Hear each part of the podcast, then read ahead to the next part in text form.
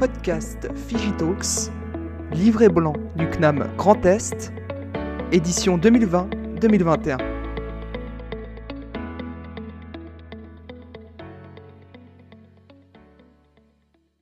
Bonjour à tous, je suis Anaïs Moujol, bienvenue sur ce deuxième podcast des Figitalks.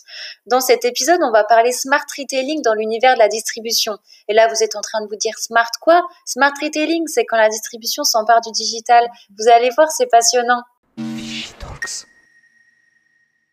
Donc aujourd'hui, l'enjeu et la volonté des acteurs de la distribution, c'est de devenir THE magasin connecté. Alors oui, on peut dire que la révolution du retail est en marche. Je pense que vous l'avez déjà tous remarqué en déambulant dans des magasins ou dans des centres commerciaux, qu'il y a de plus en plus de solutions numériques à notre disposition. Donc on le sait tous que bah, la distribution vit une mutation profonde et accélérée, boostée par l'émergence du commerce connecté. Stop au commerce de détail traditionnel avec la transformation digitale. Impossible pour ces acteurs de rester en marge. Il fallait agir et vite. Et pour agir, quoi de mieux que d'opter pour une stratégie de smart retailing? C'est la réponse privilégiée pour réinventer la vente physique et l'expérience client du 21e siècle. C'est tout simplement un système de distribution interactif et connecté qui prend en charge la gestion des différents points de contact pour personnaliser l'expérience client et optimiser la performance de ces points de contact. Gros changement pour la distribution qui voit ainsi ses codes classiques totalement basculer pour proposer une expérience d'achat enrichie par le digital, fortement appréciée bah, par nous les consommateurs. Pour rester dans la course, donc c'est bien plus qu'un défi, mais une obligation de réinventer le concept du magasin physique. Je vous conseille un livre qui est très bien, c'est l'ouvrage de Jean-François Lemoine et de Olivier Badeau, qui s'intitule La distribution 4.0. On y comprend toutes les évolutions et les transformations de la distribution pour désormais arriver à une distribution 4.0. Le chemin était long, vous savez, l'histoire du commerce a été ponctuée par des innovations majeures. Allez, on rembobine la cassette et retour au 19e siècle, et plus exactement en 1852. Vous étiez pas né, je suppose, mais c'est pas grave. C'est à cette époque qu'Aristide Boussicot bascule les traditions et le paysage d'un commerce qui était jusque-là émaillé d'une multitude de petites boutiques. Il fait naître un nouveau commerce, le premier grand magasin appelé le Bon Marché. Cette formule pionnière de distribution a marqué les esprits. Surface de vente plus grande, libre accès au public avec un large assortiment inattendu, des prix affichés, une théâtralisation et mise en scène des produits. C'est vraiment une évolution dans l'histoire. Si on continue, il y a eu quelques zones d'ombre qui ont ralenti l'expression de ce commerce, comme par exemple la crise économique des années 1930, où le commerce est alors plongé dans un paradigme financier où régnait le prix et la minimisation des coûts. C'est alors que le magasin populaire a fait son apparition, caractérisé par un choix limité mais avec des articles qui étaient accessibles à tous.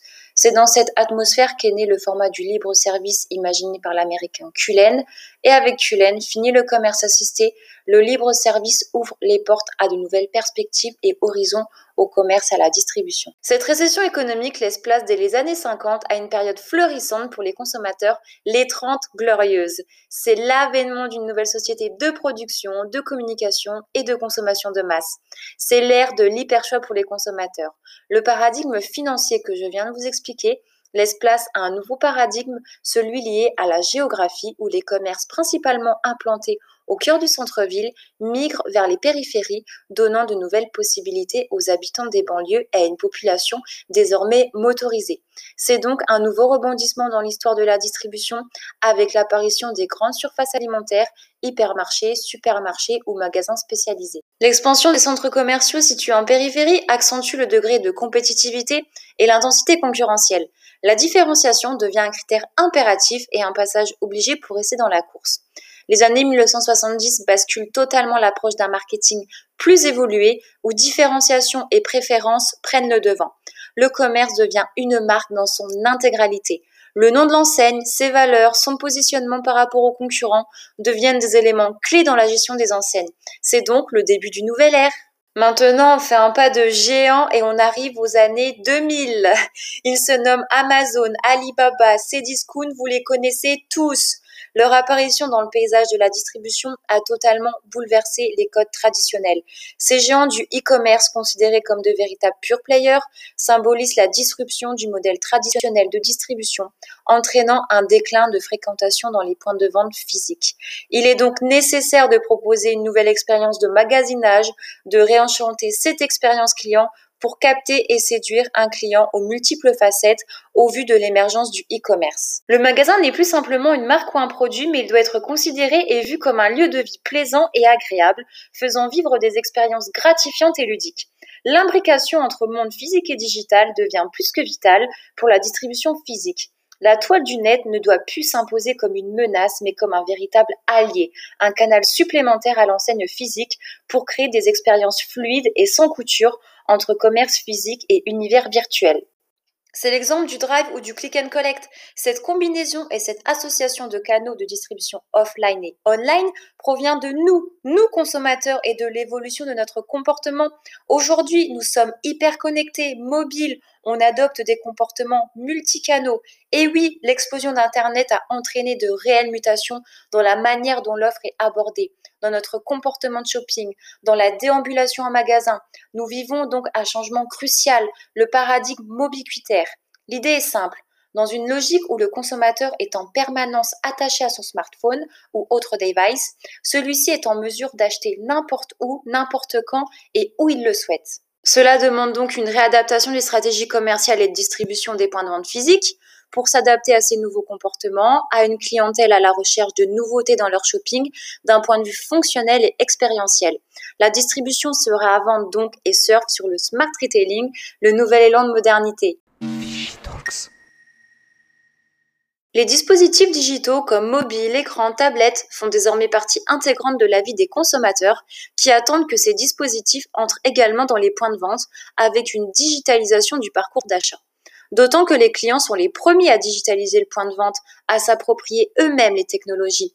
Le Web in Store et son incontournable palette de solutions innovantes disposent ainsi d'une place fleurissante et grandissante dans les points de vente et de distribution, où les clients n'hésitent plus à naviguer entre l'espace virtuel d'une enseigne et son espace réel, voire à combiner les deux.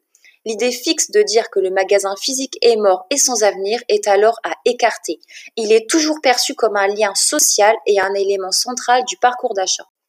Une grande majorité des distributeurs optent donc pour une réinvention de leurs points de vente en les digitalisant avec des solutions qui favorisent une expérience efficiente et excitante, répondant sans précédent aux attentes utilitaires des consommateurs, comme un gain de temps, un parcours plus fluide en magasin, et en rendant du coup l'expérience de magasinage beaucoup plus attrayante, divertissante, cassant la routine.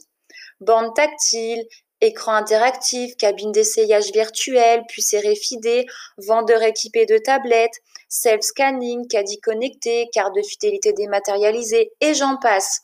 Les distributeurs introduisent massivement ces innovations technologiques interactives de communication qui attestent une amélioration de l'image et de la relation client, jouant sur sa capacité d'attraction.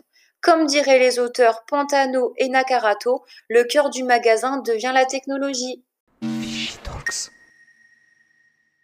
Et aujourd'hui, parlons un peu du contexte particulier dans lequel nous sommes plongés depuis maintenant un an avec la Covid-19 qui a eu des impacts considérables pour le secteur de la distribution.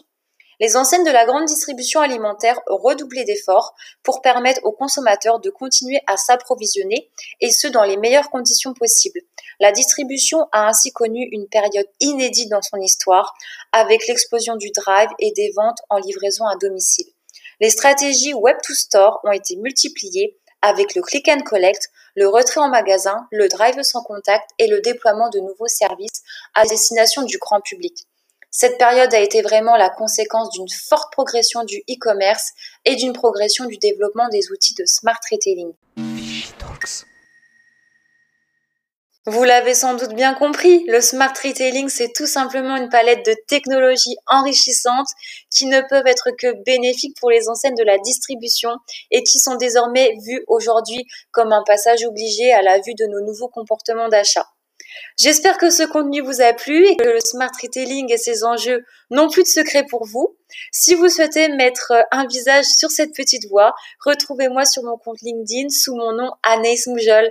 À très vite! Merci à toutes et à tous pour votre écoute. Si vous souhaitez découvrir les autres podcasts, vous pouvez vous rendre sur Spotify et taper Figitalks. P H Y G I apostrophe T A L K S dans la barre de recherche. Bonne écoute